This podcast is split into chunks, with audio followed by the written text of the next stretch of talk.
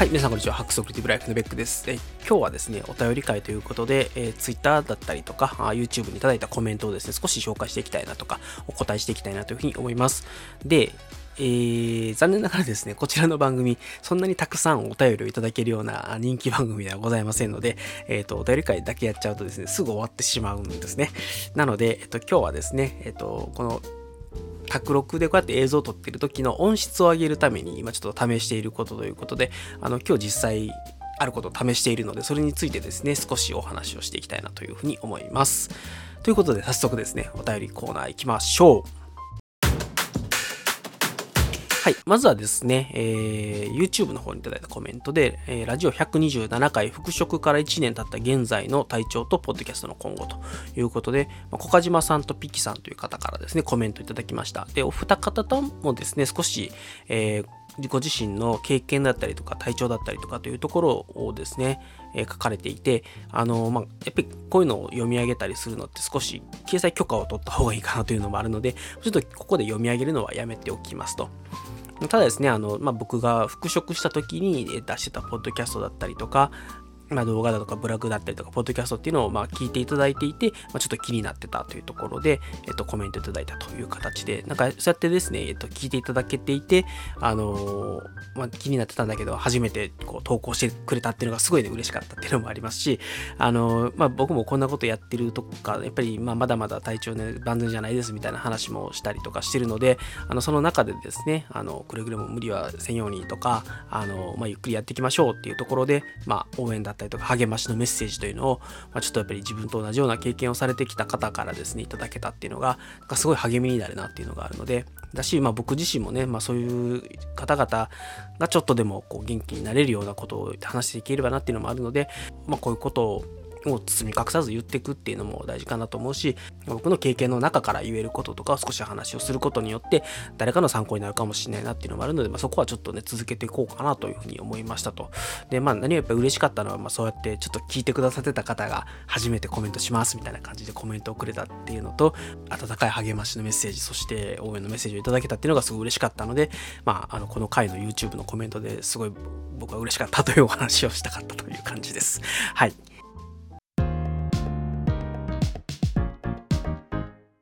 で、えっと、次にですね、えー、Twitter のハックスアンダーバーレイディオの方にいただいたコメントで、え井戸さんからいただいたコメントですね、えー、30個も、あ、これは、えー、128回激推しポッドキャスト10選別格7選と、あとはあのブログの方ですね。で、えっと、ポッドキャストと YouTube は13個おすすめを上げて、で、ブログの方で30個上げたんですね。で、それに対するコメントとして、えっと、30個もポッドキャスト紹介されていたけど、通勤時間がない中でどうやって30個も聞いてるのか、耳が開いてる時にとか、ふわふわした感じじゃなくて、丸をやってる時に三角分、四角をやってる時に三角分、合計三角分、すら日という感じで、えー、具体的に知りたいタスクシューターならば可能なはずって残念なお知らせがあって僕タスクシューターじゃないんですよね 一応タスクマっていうねタスクシュートアプリ使ってはいるんですけどうんと自分がポッドキャストをしてる時間を厳密に測るような感じのタスクの作り方をしていないので、えっと、これに厳密に踏んで答えるのは無理なんですけれどもちょっと具体的にお話をしておくと、30個のポッドキャストを聞いてると全部聞くっていうのはまあ無理です。あのなので、えー、全部のエピソードを聞くというか、あらかた聞くっていうポッドキャストと、そうじゃないポッドキャストっていうのがあって、えー、まあ、興味があったら聞くとかね、そういうのもあると思います。で、一例を挙げると、例えば、あの、まあ、古典ラジオはもう間違いなく毎回も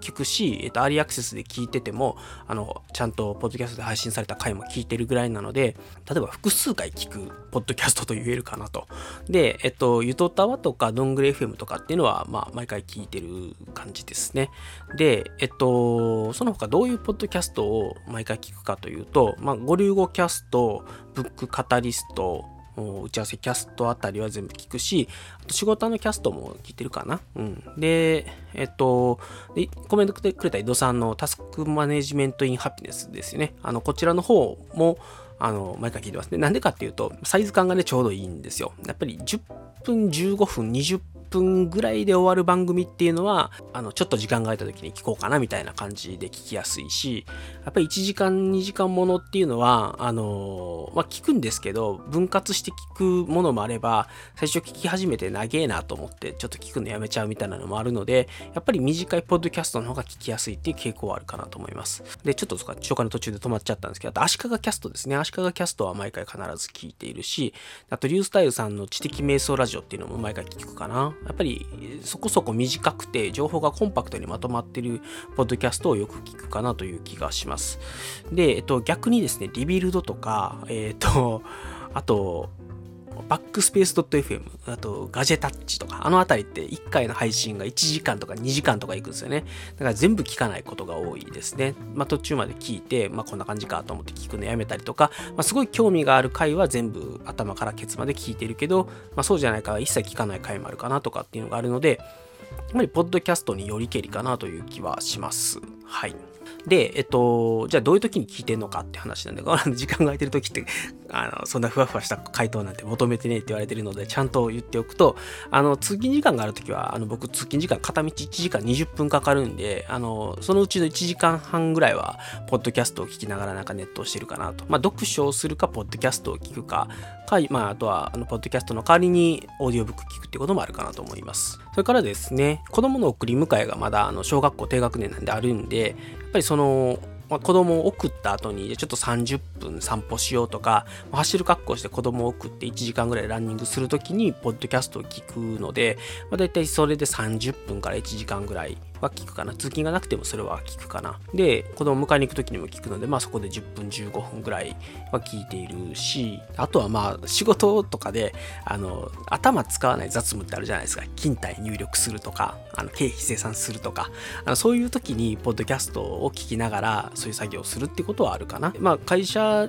のジム行ってるんですけど、まあ、行ってたっていうか今ね、あの閉まっちゃったんですよ、オミクロンで。で、でも会社のジム行ってる時とかもポッドキャストずっと聞きながらやってるので、まあ、オーディオブックかポッドキャストを聞くので、えっと、必ずしもあれなんですけど、1時間から1時間半ぐらいトレーニングするんですよね。だそういう時に聞くと、まあ、結構いい感じに消化できるかなというのがあります。なので、えっと、通勤時間があれば、通勤時間の1時間とか1時間半ぐらいをプラスして、えー、まあ、ランニングとか運動とかで1時間半ぐらいでは3時間ぐらいね、1日聞けるかなという感じですかね。で、通勤時間がない場合も、まあ、散歩とかランニングとかをすると1時間ぐらい聞けたりするので、まあ、それにプラスして、えっと、子供の送り、まあ、送り、特に迎えに行く時かな、に10分ぐらいかな。で、あとは仕事中で、まあ、在宅勤務なので、手は動かさないといけないけど、頭を使う必要がないような作業をやるときには、ポッドキャストを聞くっていうことが多いかなというふうに思います。まあ、そんな感じです。ちょっとすいません。あの、何分、1日何分パーみたいな感じで、こういうふうに習慣化してますっていうのが言えないのが申し訳ないんですけれども、ま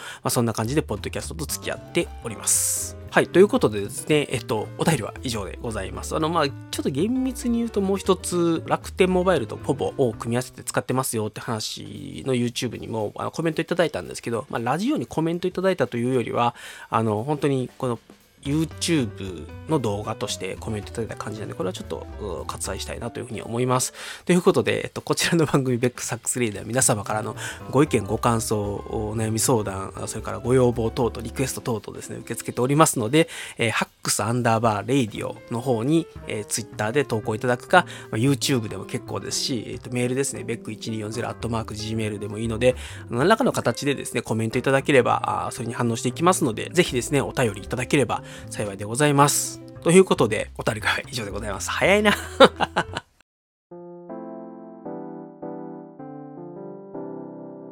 で、えっと、次はですね、えっと、今日、は、あの、実は一つ実験してることがありまして、今、あの、これ映像で見てくださってる方は、あ、コンデンサーマイクで話してんなっていうの見えると思うと思うんですけど、あの、ラジオ同時収録にせよ、こう、自宅の自分の書斎で動画を撮ってる時っていうのは、今までね、基本的にコンデンサーマイクで、えっと、入れた音っていうのをオーディオインターフェースから直接ライン出力というか、あの、モニター用のね、ヘッドホン用のジャックから、あの、線を伸ばして、えー、カメラのマイク端子に挿すということをやってましたと。で、それをすると何が起ききるかっていうと、確かにファントム電源がいるね、XR コネクターから1回アナログ信号として、こう、ただのマイクの出力にですね、変換されてカメラに入れられるんですけど、えっと、カメラ側のですね、オーディオインターフェースの性能があんまり良くないんですよ。あの、ちょっとね、見つけられなかったんですけど、以前調べた時には確か 48kHz の16ビットだったかな。まあ、あんまりその、いわゆるオーディオインターフェースを使う音に比べると、アナログからデジタルにコンバートするところで、えあまりですね、ちょっと情報量多めに保存できないという問題があります。それに対して、えっと、オーディオインターフェース系で入れると 192kHz24 ビットで入れられるので、まあ、やっぱりですね、情報量としてはもう間違いなくですね、オーディオインターフェースから Mac 側にですね、入れている音の方が明らかに音質はいいであろうと。で、やっぱり自分で聞き比べてみても、カメラで録音した音と、えー、カメラを使わずに PC、Mac に直接録音した音を聞き比べると、やっぱりだいぶね、音が違うんですよね。まあ、なので仮説としては、この映像で撮って、一応保険でね、あの、カメラ側でも音声は収録するんですけれども、あの、別撮りをしたですね、Mac 上の音声と重ね合わせてあげることによって、映像側の音質をですね、飛躍的に向上させることができるんじゃないかというのを試しているというのが今日でございます。ということで、ぜひですね、音質だいぶ違ったよとか、あの、まあ、やっぱりこの別録の音声の方が聞きやすいから今後はこっちでやれっていうようなことをですね、えー、感じられた方いらっしゃいましたらコメントといただきましたら幸いでございます。